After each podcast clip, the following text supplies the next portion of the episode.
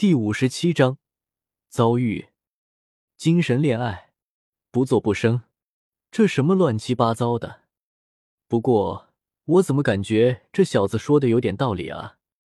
大师原本坚定的内心开始有些动摇，原本坚定不移的信念似乎有了一丝裂痕。他说的对，小刚，你问过我的意见了吗？为什么你要擅自为我做决定？你有没有考虑过我的感受？你以为这就是对我好吗？你以为这样做我就会幸福吗？不会啊，小刚，没有你在的日子，我又怎么会幸福？柳二龙从一旁的阴影处走了出来。大师现在来不及多想，为什么柳二龙会出现在这里？他听到柳二龙悲伤的话语，加上刚刚被叶瑶乱了心神，线下有些慌乱。二龙，我我。叶妖暗自点了点头，嗯，不错，反应很好，计划很顺利，现在离成功就差那最后一哆嗦了。叶妖突然说道：“二龙老师，如果老师只愿意和你精神恋爱，只做名义上的夫妻，你愿不愿意？”“愿意，我愿意，只要他能留在我身边，让我做什么我都愿意。”柳二龙红着眼睛，有些哽咽的道：“大师原本已经出现裂痕的内心防线彻底崩溃了。一个女人为了一个男人能做到这种地步，恐怕没有哪个男人还能无动于衷。”大师大步向前，走到柳二龙的面前，看到柳二龙高高扬起的头、微红的眼睛，以及那倔强坚定的眼神。大师猛地伸出双手，将柳二龙紧紧的搂在怀里。二龙，二龙，大师已经说不出完整的话来。此时的他，心心念念只有怀里这个苦苦等候了他二十多年的傻女人。叶耀说的对，就算做不了实际上的夫妻，但是只要两个人在一起，只要精神上两人是相爱的，那又能如何呢？此时。大师的心里尽是对叶耀这个弟子的感激。此时的大师完全没有意识到，他已经完全跌入了叶耀的陷阱里了。霍霍，老师啊，您这退了一步，凭借师娘的能力，以后您在师娘那里可就真的没有底线可言了。您以后知道了事情的真相，可千万不要怪我。您的弟子，我可是为了您和师娘的终身幸福着想哦。柳二龙幸福的回抱住了大师，他再也忍受不住，终是流下了幸福的泪水。他知道，他怀里的这个男人不会再逃跑了，这辈子，他终于是属于他的了。唐三仍然有些茫然的看着这一幕，以他实力单身两辈子的经验来看。他根本不知道事情怎么会发生这么大的变化，为什么老师原本那么坚定却突然改变主意？为什么二龙老师会出现在这里？为什么我旁边这个笑得那么荡漾？唐三默默的看了眼叶耀，虽然不知道具体什么情况，但是肯定跟他旁边这个脱不了关系。跟叶耀这十多年来的朝夕相处，被坑经历无数。他深刻的意识到一个重要的事情：这魂球的心掏出来肯定是黑的。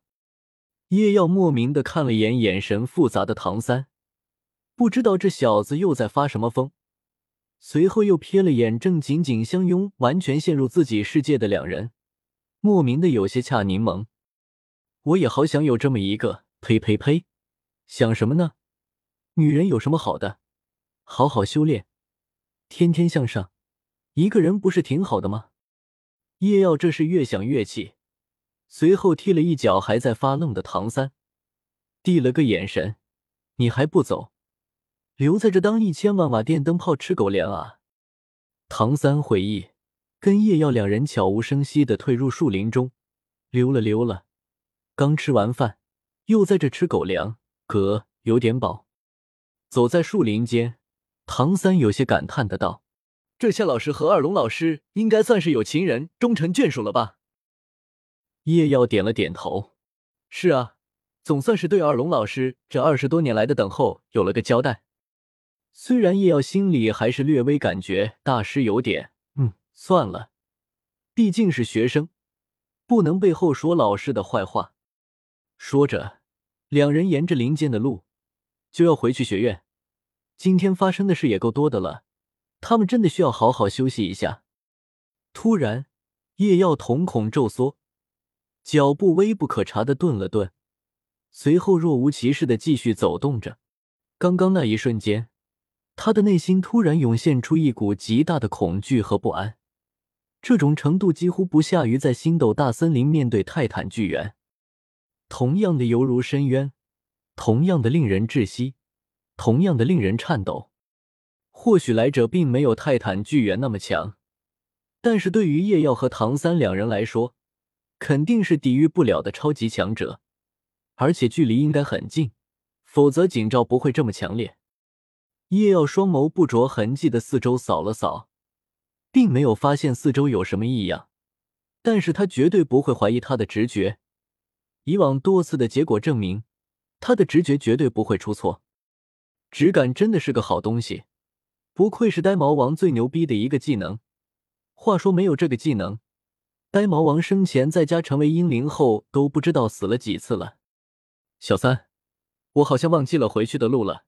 要不我们原路回去吧，等老师他们带我们回去。叶妖开口道。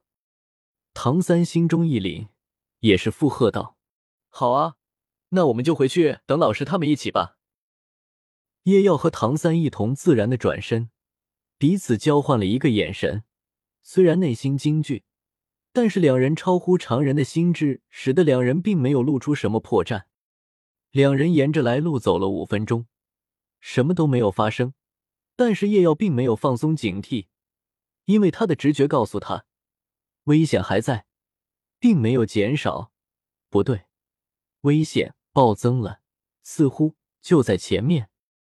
叶耀当下再无迟疑，停下脚步，将唐三拉到身后，右手誓约胜利之剑已经释放而出，大声喝道：“十三拘束！”在两人前方。突然出现了一个身穿墨绿色衣袍的老人，叶耀心中一惊。独孤博，该死的！没想到他来的这么快，而且竟然真的不顾封号斗罗的尊严，对他们这些小辈出手。下一个瞬间，独孤博消失不见。叶耀非但没有惊喜，反而愈发紧绷。他手中的誓约胜利之剑已经露出了他的真容，剑身上的光芒也愈加璀璨。再有两秒，他的审判领域就能完全释放，圆桌决议就能开始。那时候，哪怕是独孤博，恐怕也无法打断了。在上次星斗大森林时，他就知道，凭他现在的魂力，哪怕耗尽生命力都无法解放圣剑。当圆桌决议结束的刹那，他就会耗尽生命而死，根本无法成功发出那一击。但是没关系。圆桌决议的动静很大，在这段时间，足够柳二龙、弗兰德等人赶来了。独孤博应该不敢在众目睽睽之下动手，唐三也就安全了。此时的他，心中所想竟是唐三的安全，完全没意识到，这等同于拿他的一条命来换唐三的命。又或许意识到了，可是他不在乎。璀璨的誓约胜利之剑突然消失，叶妖的身体也在同时飞出，撞到了树林深处，生死不知。独孤博皱了皱眉，脸上隐有惊容，不知为何他刚刚竟然在这个小鬼身上感受到了一股近乎死亡的威胁，导致他毫无犹豫，几乎下意识的闪身过来，打断那个小鬼的动作。下手有些重了。这小鬼应该活不成了，独孤博想着，心中有些不解和遗憾。刚刚完全是下意识的出手，哪怕最后有意识收了几分力，但那也不是一个魂尊能够承受的力量。可惜了，本来还想看看这小子那到底是什么力量，竟然能有如此威势。这个念头在独孤博心头一闪而过，不过下一瞬间，他就不再多想。毕竟是一个必死的人，没必要过多的纠结。死掉的人，哪怕秘密再大，也没有半点作用，更不值得他去费心。那么现在怎么处理这个小鬼呢？独孤博转头看着一旁的唐三，